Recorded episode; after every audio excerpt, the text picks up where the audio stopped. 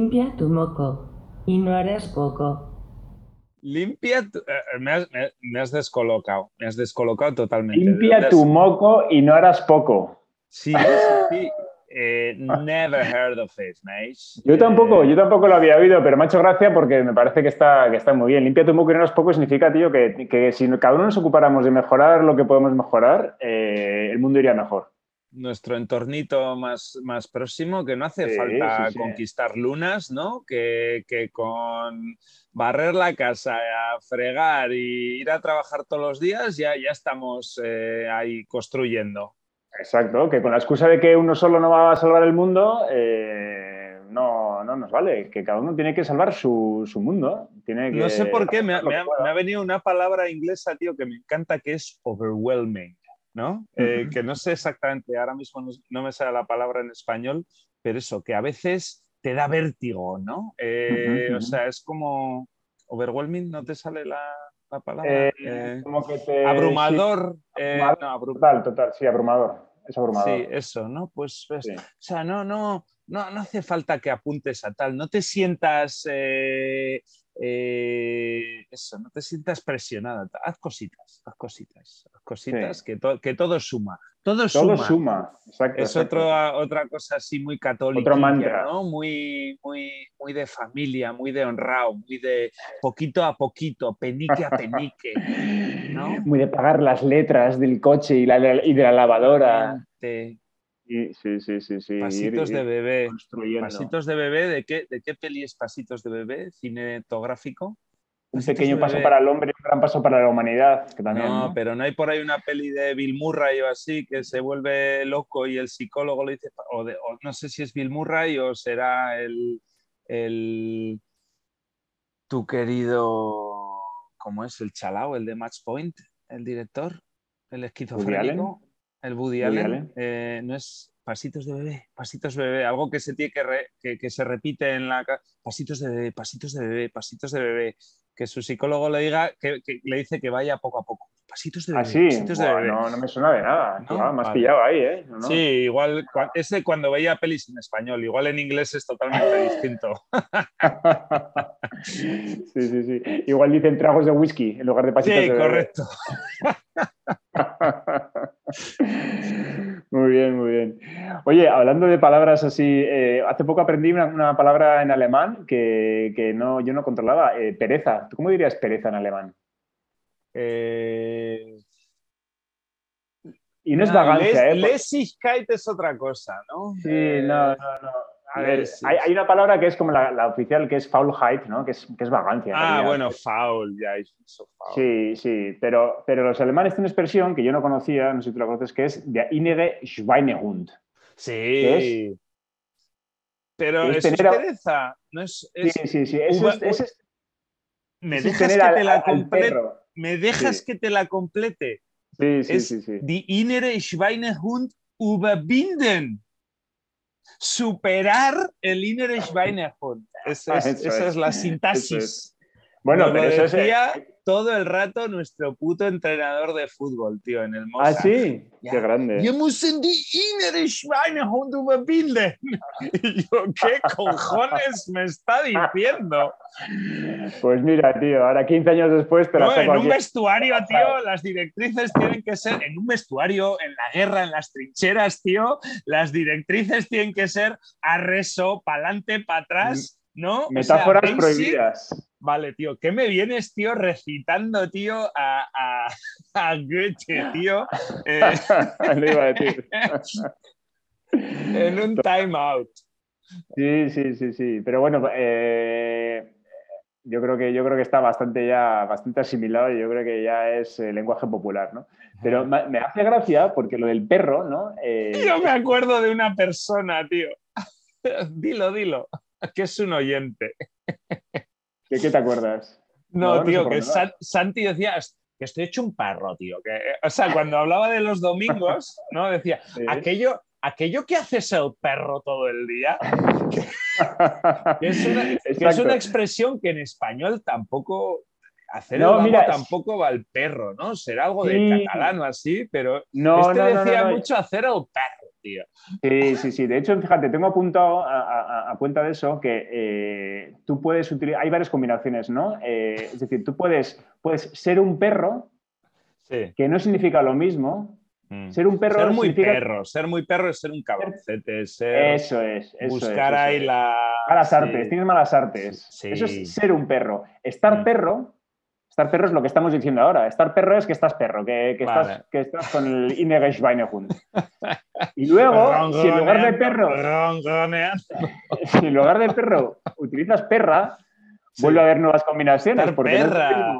ser una perra, que no es lo mismo que ser un perro, No, mm, tiene connotaciones también para por otro sexuales. lado. Sexuales. Exacto, exacto. Y estar perra, ahí esa ya me, me, me cogea un poco. No, creo que no se utiliza, estar, Estar perra. Que Sí, no es lo mismo que estar perro. Todo, todo lo de perra, todas las derivadas de perra, Sí, tío, acaban en el mismo mal, sitio. tienen, tienen No. mala pinta. Mm. Pues eso. a, a eh, seleccionador nacional de fútbol. Deja- va- vamos a dejarlo. eso. ¿Dónde te has ido? En fin. Eh, oye, eh, la semana pasada dejamos pendiente una, una recomendación tuya de un, de un libro que habías leído, que habías ¿Qué medio me leído. estás y con. Tyner? Yo leer. Sí. Sí, Dijiste, sí. Sí, lo tienes ahí.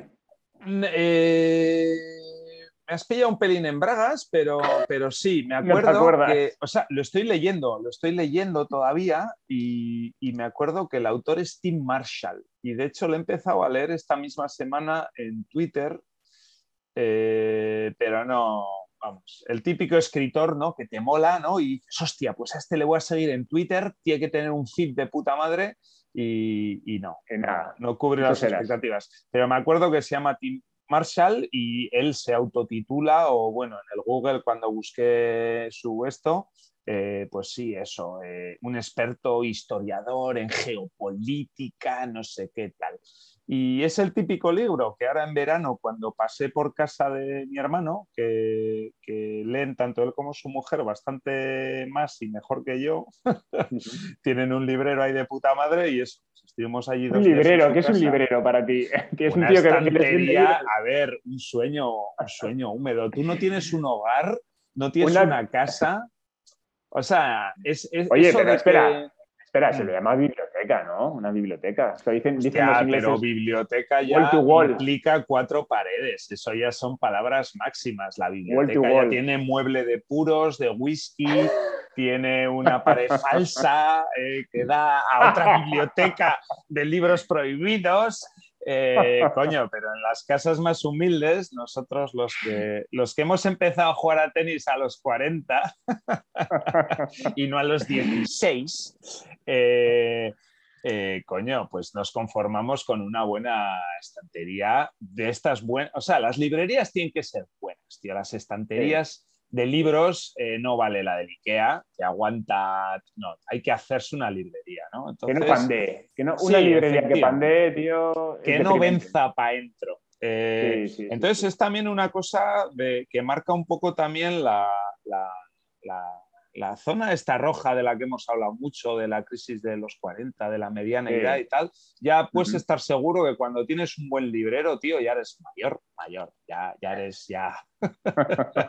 bueno, pues en el librero de mi hermano, que es dos años mayor que yo, eh, pues pesqué este libro, eso. Eh, estábamos antes de irnos a Dinamarca y tal, eh, estuvimos allí dos días y, y, pues lo típico. Oye, ¿y Hostia, cómo pues me- tú te acercas? Era, te era el a- principio de las vacaciones, ¿no? Eso Sí, que sí, sí. encaras las vacaciones, hay que leer un libro por lo menos. Hay peña que lee 10, pero bueno, para los que no leemos mucho, las vacaciones es un buen momento donde dices, hostia, eh, venga, tío, este, este año, es- ¿a qué están y sí?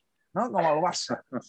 Eh, y me paré allí delante del bibliotecón y elegí este. Y por, por la portada, todo hay que decirlo. No, es que te iba a decir, ni siquiera la portada sería por el lomo, que es lo que se ve en, en Sí, la biblioteca. correcto. Tendría un lomo de lo más atractivo. lomo. Por ejemplo, hay más confes, tío, que me he comprado eh, el antifrágil de, de tu amigo Nassim Nicolás Taleb, que te lo acabo de enseñar antes eh, de empezar a grabar, y esto no engancha a nadie. O sea, la puta portada esta que le han puesto, que claro, también hay que decir que era la edición tapa blanda o así, eh, no sé si ha sido de, Casa del Libro o de, de Amazon, pero, pero vamos, era el más barato, eh, pero es una puta mierda. O sea, este no lo hubiera cogido en la vida. Si este hubiera estado en la estantería, a ver, ojo, eh, mensajito, mensajito a todos los editores, eh, libreros que hay ahí fuera. Eso, gran ocasión para hacer venta cuando alguien va al librero de otro, ¡pum! ¿En qué te fijas? En la tapa. No hagáis mierdas de tapas si el libro es bueno. Eh, bueno, y si el libro es malo, con mucha más razón todavía. Hay una cosa curiosa que en general las ediciones. Este, eh, no, lo hubiera, este no lo hubiera elegido. Reconozco que el de mi hermano, del que ahora voy a hablar, lo, elegí por la tapa. Este ni de coña, nunca hubiera acabado aquí. Una cosa que a mí siempre me llama la atención es que las ediciones americanas eh, o inglesas, igual las anglosajonas en general, eh, las portadas suelen ser eh, bastante más asépticas que las españolas. En las españolas casi siempre hay una ilustración, hay una foto o un dibujo o algo. Y las americanas tiran mucho solo de la tipografía. Suelen ser letras bastante grandes de la tipografía y un fondo bastante neutro. Y, las citas, tío. ¿No te acuerdas? Yo en Inglaterra he comprado bastantes libros y en Inglaterra daba, ibas al típico mercadillo de estos de Carwood Sale, tío, de estos que la peña vendía los típicos libritos rosas, chungos, tal. Todos habían sido, todos tenían alguna cita del Times. ¡Oh! Increíblemente refrescante y, no sé cuántos, The Times. Eh, ingeniosísima vuelta de tuerca a la no sé cuántos, The London Magazine. Eh, eh, o sea, todos eran la, la, hostia según alguien. Eso en los libros ingleses es un más, tío. En los españoles yo me imagino que no. Sí. sí, que sí, también se hace, hombre. sí, sí, sí. Ok. lo mismo. Bueno. Bueno, pues eso, ¿qué de Tim Marshall? Eh, Tim Marshall, que ha escrito un libro de geopolítica, supongo que se llama el tema, eh, eso, se llama Prisoners of Geography. Y bueno, el, subtítulo me acuerdo de eso, 10 mapas del mundo que cambiarán tu concepto de la geopolítica o de por qué el mundo ha resultado así después de, X años, ¿no? O en tiempos recientes, o bueno, en los últimos cinco siglos, o lo que sea. Y bueno, cinco siglos no, en realidad, eh, en realidad de toda la puta vida, vamos. Eh, eso, y, pone, eh, o sea, el tío describe, va por, de, o sea, primero habla un poco en general y tal, ¿no? Como los libros, y luego ya pasa a describir continente a continente cuáles son, digamos, las sobre todo se centra en las barreras naturales, cómo han conformado la civilización. Eh, porque hay un país que es Estados Unidos que ocupa un continente entero, porque hay un continente, por ejemplo, que es África, que es también, digamos, aislado y es, la, y es el último culo del mundo, o sea, ¿por qué es tan pobre África o por qué no ha sido capaz de, de estar a la altura de otros continentes? Eh, habla, por ejemplo, es un libro, yo creo que no lo tengo aquí, pero me suena que es de lo, primero que mire. Empecé a leerlo y empieza a hablar de Rusia y Ucrania. Digo, hostia, qué, oportunista. Miro y, hostia, no, escrito en 2014. Digo, joder. y, el tío en 2014 describe exactamente lo que está pasando ahora. O sea, era, estaba totalmente de actualidad eso. Empecé a leerlo y digo, hostia, macho, como casi estar leyendo el periódico. Eh, y decía eso, como el imperio ruso, eh, pues por qué está ahí y por qué en el fondo está como un poco encasillado. Eh, y, hablaba... encasillado geográficamente, que está encerrado. Totalmente, está encerrado, está en una latitud altísima donde está congelado todo el puto día, todo lo que tiene, está de puta madre, es gigante, pero está todo congelado y su gran problema, que ahora estos días lo estoy leyendo bastante, es que no tiene puertos descongelados. O sea, que tiene un par de puertos eh, al mar que al final, ahora ya no tanto, ¿no? Con el, en la época que hemos vivido nosotros, pues, pues, pues no sé, eh, eso, hay más viaje, pero, pero digamos, en el desarrollo de las civilizaciones, los ríos han sido la, la, la, polla. O sea, las civilizaciones han evolucionado por los ríos. Eh, si había un río navegable, la industria, ¿no? No, no solo ya a nivel de civilización, supervivencia, eh, coño, los ciervos iban a la cuenca del río a beber y entonces tú te podías instalar en la cuenca del río y tirar darditos. Como, ruta, de transporte y de... El de las pirámides no se hubieran hecho si no hubiera un Nilo, eh, ¿no? Pues porque la montaña, el sitio donde querías tú montar tus pirámides y tal, mm. Es que no estaban juntas. Entonces, eso, habla, habla de los ríos. La diferencia, eso de África, eso me queda flipado, nunca lo había visto así. Eh, dice la grandísima influencia que ha tenido que eso, que en África hay, hay 50.000 ríos y cinco larguísimos, incluso más largos que el Danubio, que tal, que cual, pero que está lleno de cascadas, que eso yo no lo sabía, y que entonces la cascada es una putada. Tú no puedes transportar troncos de, desde un lado de, o sea, el Danubio, ¿no? Que yo qué sé, tiene 6.000 kilómetros navegables. Tú tiras un tronquito en donde empieza en Schwarzwald, ¿no? Y acaba en Hungría o en no sé dónde acaba eh, y llega el tronquito. En África no, eh, tiras un tronquito en el lago Victoria y no sé a dónde desagua, pero al otro lado te llega, vamos, eh, te llega nada. Eh, entonces, tío, eso es, la verdad es que es súper interesante. Sí, sí, sí, sí. Y de lo de Rusia y tal, eso, que yo tampoco, lo de Crimea y eso, pues todas estas crisis que hay, a lo largo del tiempo, que en algunas igual sin tocinas un poco y te enteras y en otras pasas de largo y ni te enteras. Yo no sabía lo que era Crimea y no sabía que eh, eso, pues que Crimea en el fondo era un sitio que no tenía nada que, que estaba a tomar por culo de Rusia, pero que Rusia decía que era suyo y lo mm. decía no, por, no porque tenía grandes, no, sino porque, sino porque era un puerto que estaba descongelado todo el año eh, y era fundamental. O ahora se ha visto mucho con el tema de las tuberías, ¿no? De estas que han petado, las norgas y tal. Eso, pues como Rusia tira una, una tubería por todo el mar por no pagar la, el peaje, digamos, de pasar por tierra de todos los países que tiene por medio, y pues lo que supone que eso supone lo mismo, no tener un puerto de transporte propio que, tener que pasar por todos esos países o tal y cual. Y te relativiza mucho eso. Un libro de, hace seis años te explica ahora pues eso, que en realidad la guerra de Rusia pues puede tranquilamente no tener nada que ver con nacionalismos y tal. Es algo mega práctico, o sea, al, margen de lo heavy metal que sea, eso, que Rusia en realidad pase de Ucrania, que solo lo que quiere es tener dos, puertitos en la costa, eh, que no le han tocado por, por, el sorteo de, Nabo, de la Bonoloto que hubo en su día, ¿no? Lo que siempre hemos dicho de España, ¿no? Eh, hostia, pues qué mega suerte haber nacido en España, tío. Pues porque sí, objetivamente eh, es un sitio con un clima, con una disposición geográfica y con un tal, eso, que no es que seamos mejores o peores que, que los polacos, sin más. Es que en el sorteo inicial tuvimos una suerte de la hostia eh, y, nos ha tocado unas condiciones pues que otros no van a tener en la vida. Eh, sí, sí, sí, está claro. Lo que pasa es que, pensar, te da que pensar. Sí, sí, y fíjate, te da que pensar lo de, lo de Rusia eh, y, en general lo de que haya como unos, unos factores geográficos súper eh, profundos ¿no? y súper macro que hagan que al final eh, las cosas circunstanciales, ¿no? Eh, que pueden ser que en un sitio haya un gobierno u otro o que haya un líder u otro, pues que sean casi anecdóticos y que haya tensiones y conflictos que sean casi casi inevitables porque dependen de esa propia distribución geográfica de los países. ¿no? Y eso casi te puede llevar a pensar que en realidad eh, ha sido Putin y ha sido ahora, pero si no hubiera sido Putin, pues sería otro tío, eh, igual sería dentro de 20 años. Pero que hay un conflicto latente que, con el loco de Putin o con otro tío menos loco, eh, ahí eso siempre va a estar en tensión, ¿no? Sí, sí, es verdad.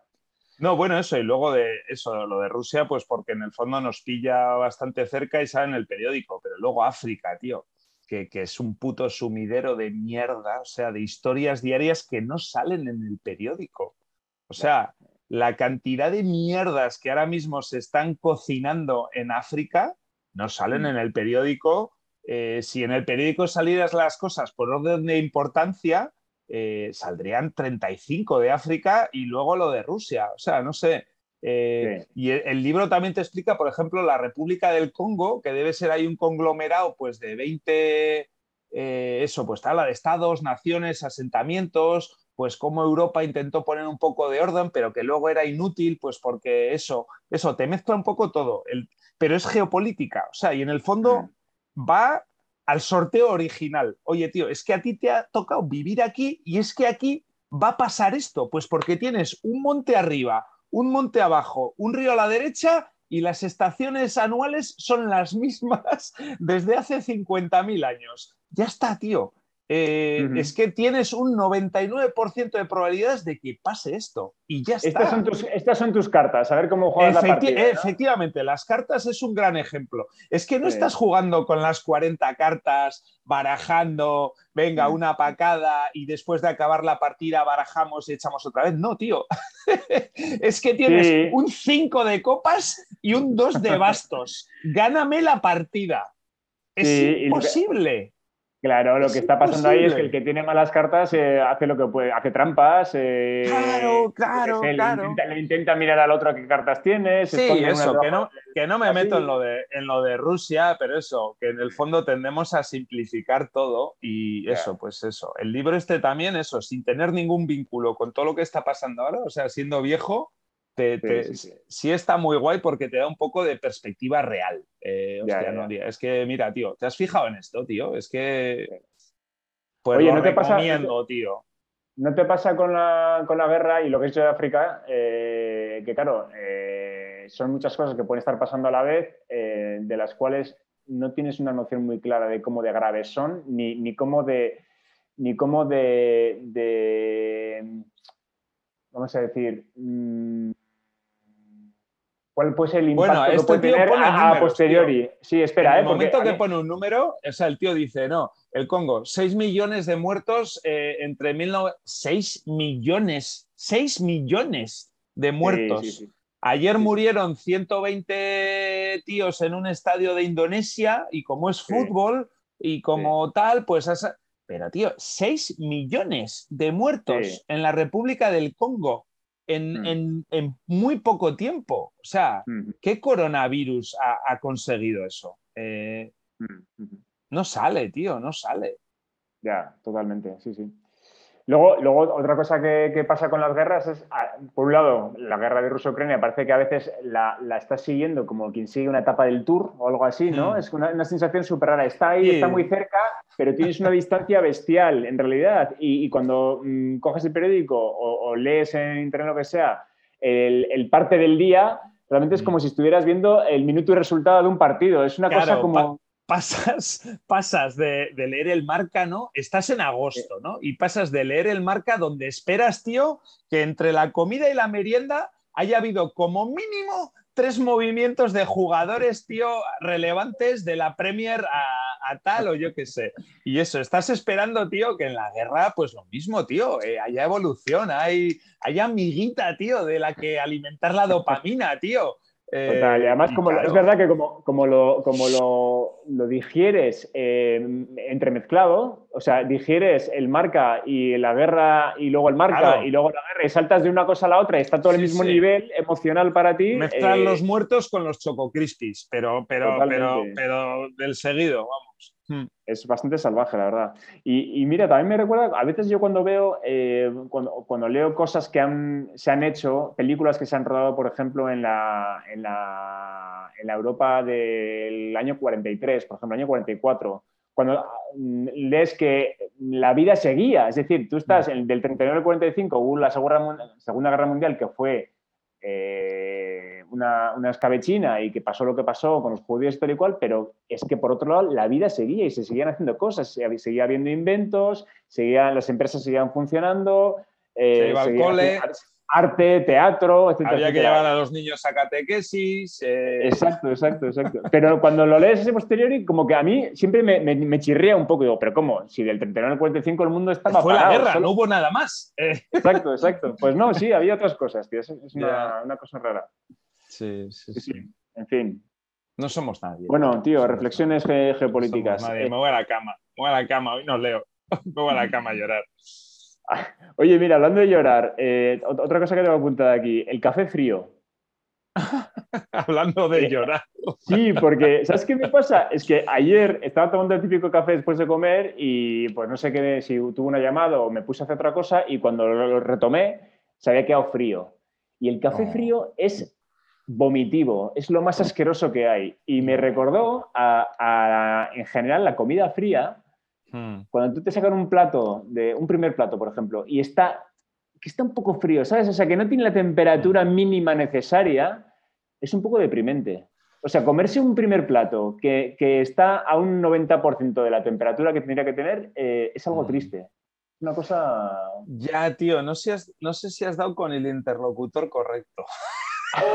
No, a ver, tío, es que... A ti te da igual. No, no, no, es que tengo ahí una, una pequeña distopia interna. a ver, tú ya sabes que me encanta la comida, me encanta cocinar, eh, pero luego hay veces también que me pongo en modo luchador, ¿no? Eh, entonces, eso, y que, y que me puedo comer, tío, eh, yo qué sé, una loncha, de, una, una loncha de choped despegada del suelo si, si hace falta, ¿no? O sea, soy muy sufridora y venga, tío, no, esto, esto, por España. sí, entonces o sea, no sé, estoy, estoy sacando un poco las cosas de quicio, pero, yo sé, soy muy de desconectar. O sea, vale, pero entonces, en, entonces te, en pongo en esta... el café, encantándome la comida y tal, hay muchas veces donde me enfrento a estas mierdillas, ¿no? Y al revés, me, me, hace clic mi, mi, modo luchador, ¿no? Y, y, entonces me pongo, ah, da igual, venga, pues no, un café frío, si en el fondo es para despertar. Y me pongo ahí en plan católico eh, y, y acato, y acato. Y entonces ya me ¿eh? olvido de que el café frío es una mierda.